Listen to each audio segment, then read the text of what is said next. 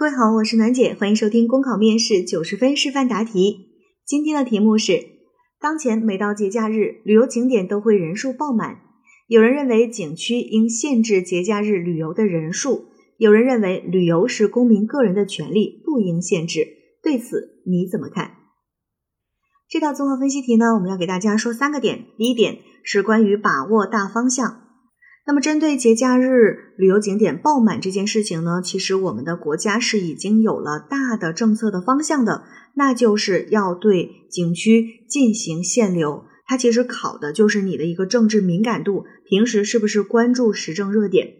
如果说你一上来就讲说不应该限流，我们每个人都有旅游的权利，你不能让我到门口进不去，这就说明你平时啊。不关注、不了解热点事件，你不了解国家政策的大方向，所以这道题首先就是要注意大的方向是要限制这个景区的人数的。好，第二个就是在题干当中出现了有人认为，还有人认为，出现了两种想法、两种观点。我们在答题的时候对这两种观点要进行回应，就是要在语言上进行回应，千万不要只提到其中的一种而不提另外一种。第三个我要说的是呢，这道题其实能够解决的对策非常非常多。旅游景区限制人数，那同时呢，也要做好旅游的服务，让大家能够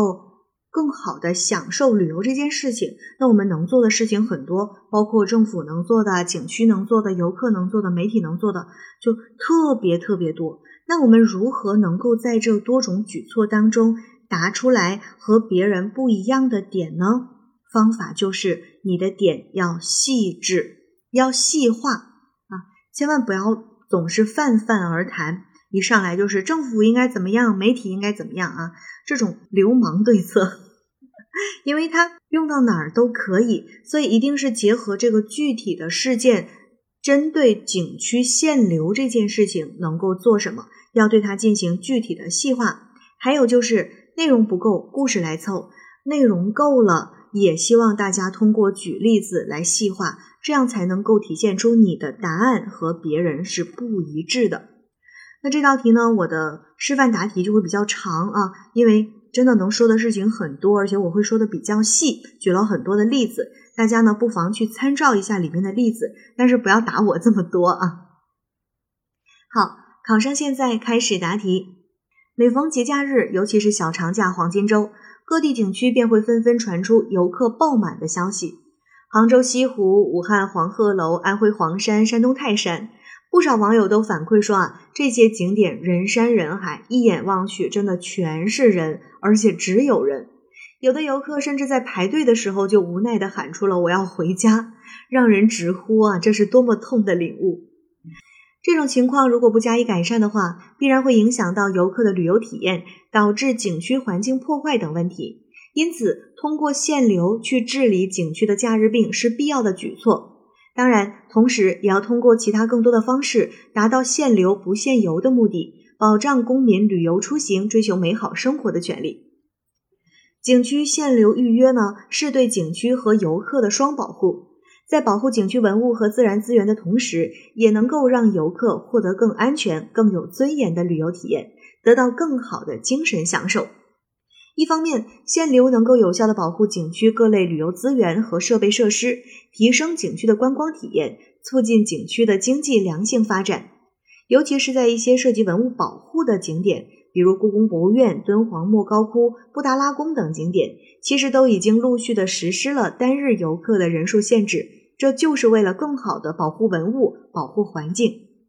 另一方面呢，这也是基于对游客安全的考虑，减少景区拥堵的局面，预防突发事件，更能为景区内的游客提供舒适愉悦的参观体验，提升游客的满意度。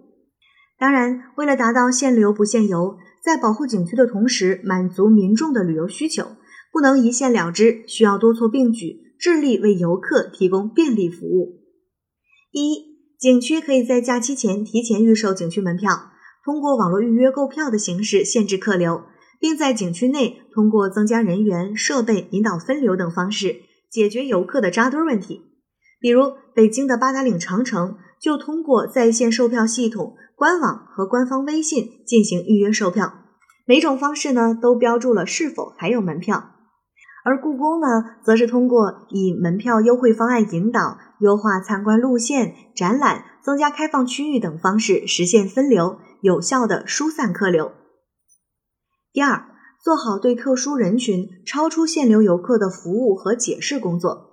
在我国啊，仍然有很多人，尤其是偏远地区群众和老年群体，还不会使用在线预约服务。那对于这一部分特殊群体，可以在游客聚集地设立咨询服务台，做好咨询、解释服务工作。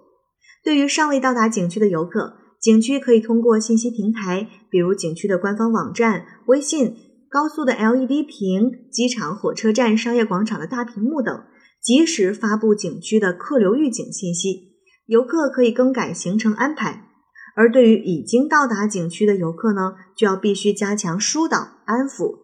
可以建议游客等候退票，或者是游览其他景区，并协调公交集团、客运公司调整驶离景区的发车频次，及时将景区滞留的游客安全送出景区。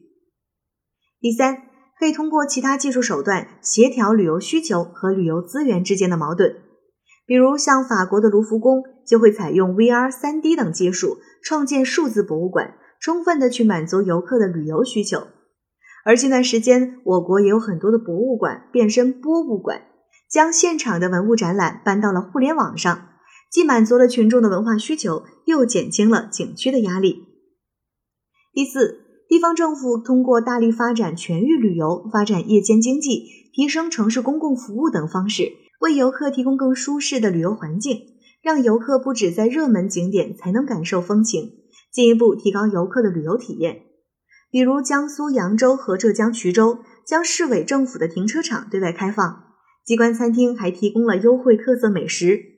重庆的公安和文旅部门一天内多次给市民群发短信，告诉大家如何错峰出行。